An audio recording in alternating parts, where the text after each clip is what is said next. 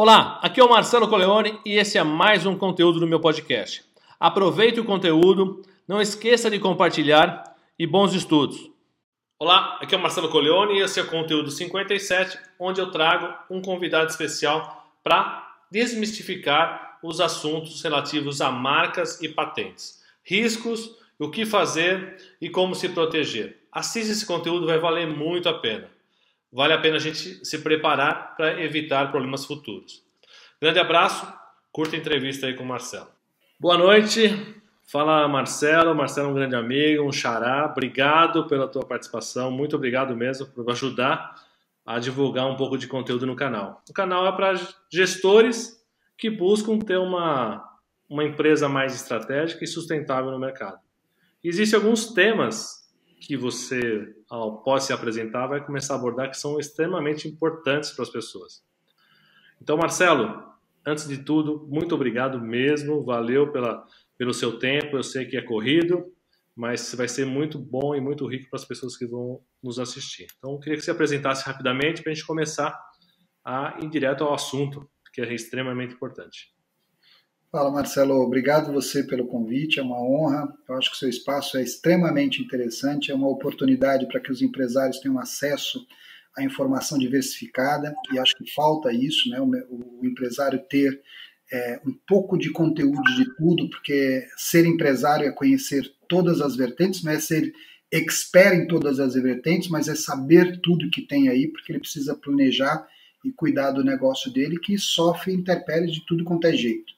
Tá? Eu sou uma pessoa profissional da propriedade industrial, meu nome é Marcelo Brandão, já dito por você. É, atuo com propriedade intelectual, industrial, há mais de 20 anos. Sou sócio-diretor de uma empresa chamada Village Marcas e Patentes. E sou um apaixonado por isso. Almoço e janto, marcas e patentes. É bom, então vamos, vamos nos alimentar né, desse vício que é bom e é importante para as pessoas. Ô Marcelão, seguinte, Marcas e patentes. Tá? O nome da tua empresa, né? Falar. Village Marcas e Patentes. Acho que muitas pessoas confundem esses dois processos, né? O que, é registrar uma marca, o que, que é registrar uma patente. Eu vou patentear minha marca. Tem uma, série, uma certa confusão nesse contexto. O que, que você tem para ajudar a gente a entender o que, que é marca, o que, que é patente e quando usar uma, quando usar outra? Bacana. A sua pergunta é, é, é, extremamente importante nesse começo de assunto, porque é muito comum, mais do que se imagine, mais do que deveria, ter essa confusão. Então vamos lá. Marca é tudo aquilo que é para identificar um negócio, um comércio, uma prestação de serviço, um produto. Então, quando eu falo village, né, eu estou falando de uma prestação de serviço. Quando eu falo F2A2, eu estou falando de uma prestação de serviço. Isso é uma marca para identificar uma prestação de serviço. Quando eu falo iPhone, é uma marca para identificar um produto. Né? Quando eu falo é, Magazine Luiza, é uma marca para identificar um comércio. Isso são marcas. ok? Quando eu falo de patente, eu estou protegendo o aspecto técnico de alguma coisa, uma novidade contida num determinado produto. Quando você inventa alguma coisa, imagina que você sentava em pedra e inventou a cadeira. Isso é uma invenção e essa invenção pode ser patenteada, ok? Essa é a diferença dos dois. Muito bem. É, entendendo as diferenças e olhando para o público que a gente tem, né, eu estou montando meu negócio, é, eu quero inventar algum, algo novo, inovar no meu negócio que já é existente ou criar um novo, quais são as principais preocupações que podem minimizar o impacto na geração de qualquer negócio? Né? Eu criei meu negócio, investi meu dinheirinho ali, eu corro alguns riscos em relação a gastar mais por não ter uma marca, uma patente, para determinadas situações, né? ou marca ou patente, dependendo do que a pessoa vai buscar. O que, que você observa no mercado e quais as dicas que você tem sobre isso? É, parece clichê eu falar sobre isso, porque é a minha atividade, né? E, e eu estou defendendo aqui a minha bandeira. Eu sempre falo para o cliente: se for fazer comigo, eu vou ficar feliz da vida, mas se você fizer com alguém, eu também vou ficar feliz. Porque imagine o seguinte: imagine que você trabalhou numa empresa há muitos anos, 30 anos de, de rescisão, recebe esse dinheiro e aí você faz tudo certinho, você monta um plano estratégico, você contrata o consultor, você contrata a consultoria financeira, contrata uma empresa de marketing, né, publicidade e marketing, desenvolve logotipo, faz a sua fachada, uniforme, e você monta tudo bacana. E seu produto está rodando, você está no mercado, está acontecendo, e depois de três meses você recebe uma notificação para mudar o nome da sua empresa, do seu produto. Quanto isso te custaria? Então, muitas empresas chegam até nós e falam assim: Marcelo, mas marca é para empresa grande. Eu falo: não. Diferente do que você pensa, marca é principalmente para o pequeno, para aquele que está começando. Uhum. Porque quando eu, se eu sou uma empresa grande e tiver algum problema de marca, eu faço uma grande publicidade e falo: ó, minha marca mudou de X para Y, conto uma história sobre isso e consigo convencer o consumidor que foi uma mudança estratégica. Agora, e você? Se você mudar o nome da sua empresa hoje, quanto te custaria? Quanto custaria se você mudasse o nome do seu produto? Muitas vezes não dá tempo de contar essa história. A empresa fecha por descrédito, né? O cara vai achar, puxa, o picareta colocou algum nome no mercado e deve ter dado um golpe em alguém e agora está mudando o nome. Tá mud... Geralmente é esse o pensamento. Então tem uma coisa muito bacana, Xará, que é importante ser tratada, é a seguinte, não custa nada antes de colocar um nome num produto ou num comércio ou numa prestação de serviço, pesquise para saber se esse nome que você escolheu está disponível para aquilo que você vai identificar. Essa pesquisa é gratuita, não tem custo algum. Então, isso é o principal procedimento. Dentro de um checklist, vou montar um negócio, você tem algumas coisas que você precisa fazer que não pode faltar. E certamente a proteção de marca está entre elas. É, porque você vai construir sua marca, né? É, tudo que você faz é justamente para fomentar a marca, né? Para que ela realmente apareça, seja reconhecida e facilmente reconhecida pelas pessoas. E aí você coloca uma marca e aí vem alguém que diz que a marca é dele. Aí você já fica na mão. A, a questão que, que muitas pessoas hoje, para se defender, elas vão avaliar via o registro, ver se tem, e aí elas têm que fazer o que para garantir que o processo flua e que ele tenha uma, uma, uma, um respaldo legal para manter e garantir sua marca no mercado. Olha só, o que, que acontecia antes, né? Qual era a desculpa que tinha antes? Antes as pessoas falavam assim: ah, mas o meu negócio é aqui no meu bairro, o meu negócio é aqui na minha cidade, o meu negócio é aqui no meu estado. Com o advento da internet, né, depois de um Google da vida, o seu negócio está em todo lugar. Então, e quando a gente fala de marca, é uma proteção nacional, não é uma proteção municipal ou estadual.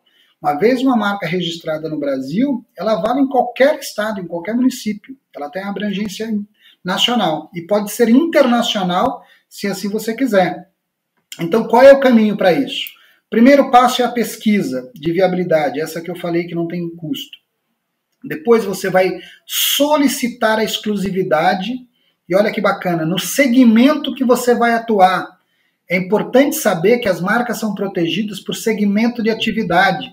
Às vezes por descuido e muitas vezes por falta de orientação de quem atendeu aquela pessoa, ela protege, por exemplo, para confecção. Ela tem uma, uma loja de confecções. E aí ela vai ter confecção com marca própria.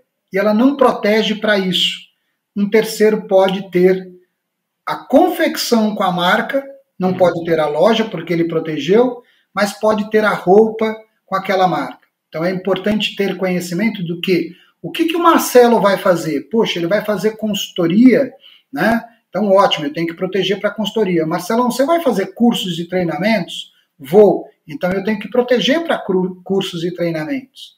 Né? E muitas vezes passa despercebido isso. Então eu descobri que a marca está disponível, vou solicitar a marca no NPI para as atividades que eu pretendo atuar. Recebo um protocolo por classe. Né? Então, para cada classe, um protocolo. A partir dali, eu tenho a prioridade. A marca passa a ser minha, a minha prioridade. E aí depois vai caminhando fases até virar um registro. Antes um registro demorava seis anos, hoje demora seis meses. Então, em seis meses, você consegue obter um registro de marca no Brasil já. Então, é pedido, depois publicação, depois deferimento, e o vai falar: olha, Marcelo, você aceita ter a exclusividade da expressão F2A2 para tal atividade? Marcelo, aceito. Então, recolhe as taxas, a marca vai ser concedida e é sua por 10 anos e se renova de 10 em 10. Sim.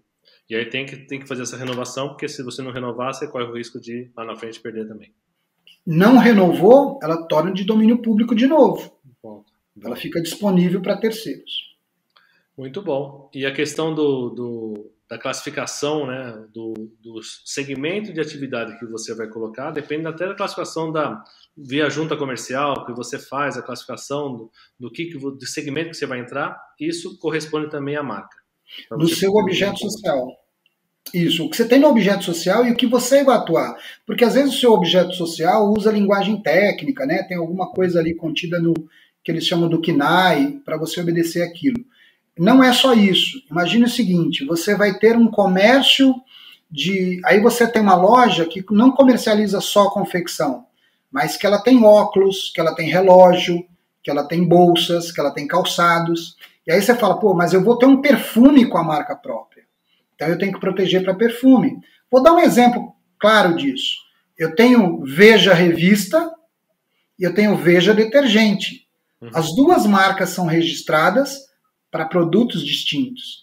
Eu tenho Village Marcas e Patentes e tenho Village Panetones.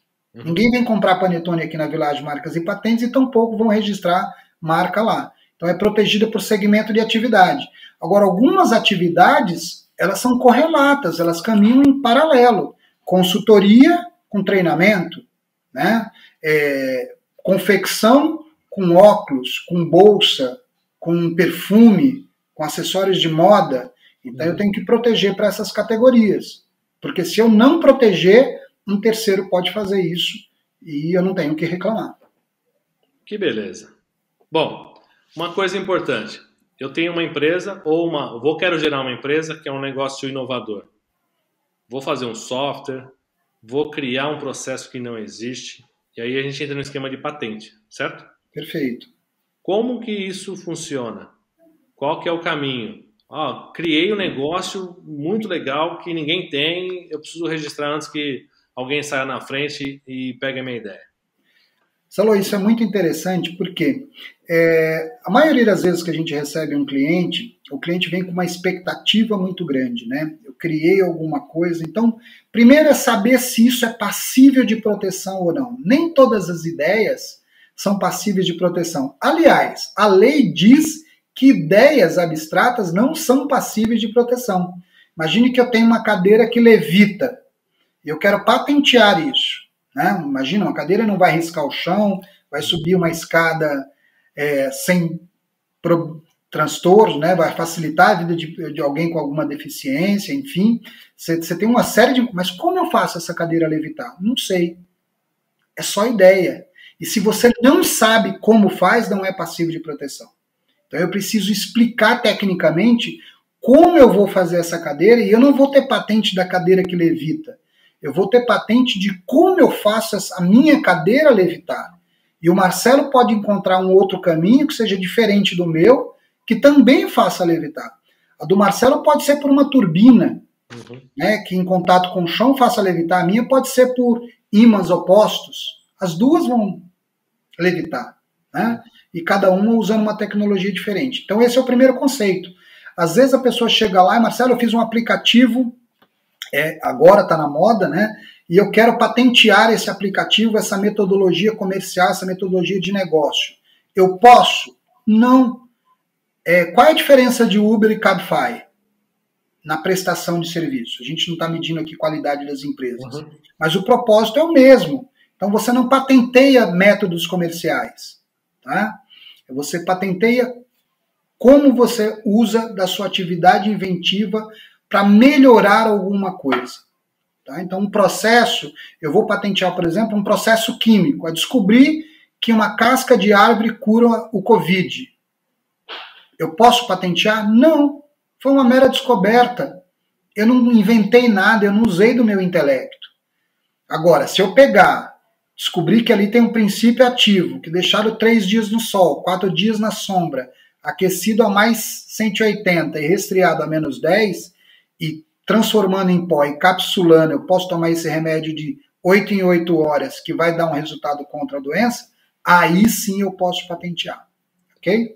O detalhamento técnico é importante, né? Detalhar o que está sendo feito para que realmente possa é, é, deixar registrado e ninguém possa copiar porque já existe um direito autoral em cima disso. Exatamente. O que, que acontece? Quando a gente fala de patente, né, é, você protege, só vai ser patente obedecendo um critério, que é um tripé.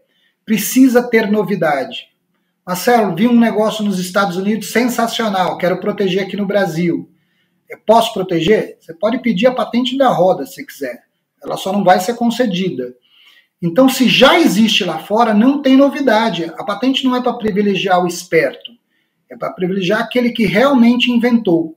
Uhum. O outro é tem que ter atividade inventiva. É o que eu falei agora da casca de ave. Eu usei do meu intelecto para encontrar uma determinada solução. E por fim, a aplicação industrial, ou seja, ele precisa ser replicável, ele precisa esse processo se repetido vai obter o mesmo resultado. Por isso, quando eu falo de artesanato, por exemplo, não é passivo de proteção de patente. Você não consegue fazer uma carranca talhada igualzinha a outra. Né? Vão ser diferentes. Uma bolsa de crochê nunca vai ser exatamente igual a outra. Né? Por isso que não pode ser patenteado. Precisa ser replicável, precisa ter aplicação industrial. Muito bom, Xará. Gostei da, da conversa. Tem muito, muito tem muita particularidade nesse processo que as pessoas não, por não vivenciar, não é uma rotina, acabam deixando de passar, passar em branco e sofrendo lá na frente. Penalidades. As penalidades vão desde você ter que abandonar sua marca e refazer todo o marketing para poder recuperar e, e, colocar uma marca nova. Existe alguma outra penalidade que existe usando marca que não é sua e de terceiros? eu sempre falo assim, tem causa e consequência e depende da propriedade é, intelectual e industrial. Então a gente falou de marca e patente, tem o direito autoral que protege os personagens, as músicas, né? Vamos imaginar de uma marca que você lançou, colocou no mercado e está usando indevidamente. Um terceiro fica sabendo, o titular fica sabendo que você está usando. E aí você vende para um supermercado esse produto. A lei diz que comete o crime quem compra e quem vende. Aí aquele que se sentiu prejudicado entra com uma ação contra você e faz uma busca e apreensão dentro do seu cliente, dentro do supermercado. Como é que você recupera a credibilidade com esse mercado? Então, é, o uso indevido de marca, é, por isso que eu falo que a pesquisa não custa nada, mas devia ser o grande custo do processo, que evita esse tipo de situação. Isso é o caso de uma marca. Né? Usar indevidamente é isso, fora o transtorno que a gente falou, que é você ter que trocar as consequências, o prejuízo que você vai ter. Mas pior que isso, imagina uma ação judicial e seu cliente sendo prejudicado por conta disso. Quando a gente fala de patente, tem mais, voltando à marca, cada produto que você vendeu, às vezes numa perícia contábil, foi um que o cara deixou de vender. Porque se você usou para é, copiar a marca dele, para levar o consumidor ao engano, ele deixou de vender um produto né? Porque o cliente comprou achando que fosse o dele. Então você também pode ter que pagar essa indenização, né, por concorrência desleal. Essa é, é uma das situações. Quando a gente fala de patente, né, imagina, você inventou um produto, o cara usou todo o conhecimento dele, toda a expertise dele, desenvolveu algo sensacional. E aí você vai lá e copia esse produto, coloca no mercado, né?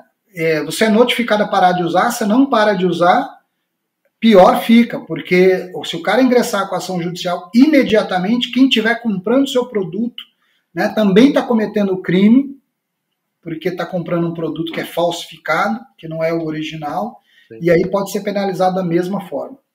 Isso aí é lucro cessante, Xará? Também, depende da apropriação quando vai estar. Tá. O que, que acontece? Você, o juiz determina primeiro, geralmente, que a pessoa pare a contrafação, ele pare de cometer o crime, né? Imediatamente. Às vezes, vamos imaginar que um produto tem um molde, então o juiz determina a apreensão do molde. Né? Aí depois, fez tudo que ficou realmente comprovado, você vai pedir exatamente a questão de, de prejuízos. né, danos morais, a concorrência desleal, lucros cessantes. Nossa, bom. O negócio é complexo. O Xará, é, para a gente fechar, é, a gente tenta ser mais objetivo possível. Acho que você está sendo bem direto ao ponto. Acho que vai ajudar muito as pessoas a entenderem o quão complexo é esse cenário e se prepararem melhor. É, dicas de, de um empresário que está há mais de 20 anos nesse ramo para quem está buscando empreender? Eu, eu falo, primeira coisa assim, é, a propriedade intelectual não precisa ser uma, um, empecilho na sua vida. Não deixe de empreender preocupado com a patente. Eu sempre falo que o ótimo é inimigo do bom, né? Primeiro coloca no mercado, testa, enfim. Mas se você tem algo que realmente é inovador, colocar no mercado sem proteção é permitir que o seu concorrente faça a mesma coisa. Né? E a gente fala, quando a gente fala de inovação aberta, não tem proteção. Se você entende que é esse mercado que você quer, vai embora. Agora, se você entende que você tem um produto que é um baita diferencial e que se alguém tiver mais grana que você, vai colocar mais rápido no mercado que você, né, e vai te tirar de, dessa briga, você precisa proteger. E só a patente é capaz de fazer isso. E quando a gente fala de marca, aí não tem jeito. Marca é para a moça que vende o cachorro quente na rua e que tem um cachorro quente muito bom, que todo mundo conhece ela por conta da marca X, e para grande empresa. Porque você ir para o mercado, ir para a internet e fazer publicidade de algo que não é seu, né? Pagar a pensão alimentícia sem fazer DNA, sem saber que aquilo é seu, é jogar dinheiro fora, né? Então eu sempre falo, se o filho é seu, registra. Se a marca é sua, só é sua registrada. Boa. Xará, é, agradeço demais a tua colaboração. Queria que você deixasse ou comentasse um pouco dos seus links, quem quer entrar em contato. Eu vou deixar no descritivo do vídeo o link da Village, o Instagram que você publica basicamente muitas dicas interessantes para as pessoas começarem a te seguir e alguma outra informação onde você pode ajudar as pessoas ou que elas possam entrar em contato contigo para poder resolver alguma situação. Pode entrar em contato comigo pelo Instagram, tá? O Marcelo Village, tudo junto, tá? Marcelo Village com L só no Instagram, fácil de achar. E através do blog da Village tem muito conteúdo, tá? E se vocês quiserem alguma informação mais pessoal, fica à vontade para me chamar em box também lá no, no, Instagram. Eu respondo na hora e aí passo meu celular para vocês, fiquem à disposição. E olha, pessoal, que esse cara, esse cara é ponta firme, viu? Esse precisou, ele tá lá, ele tem muito conhecimento, muita bagagem, pode ajudar muita gente, tenho certeza. Xará, mais uma vez, muito obrigado mesmo, viu? Obrigado você, Xará. Grande abraço, parabéns. Valeu.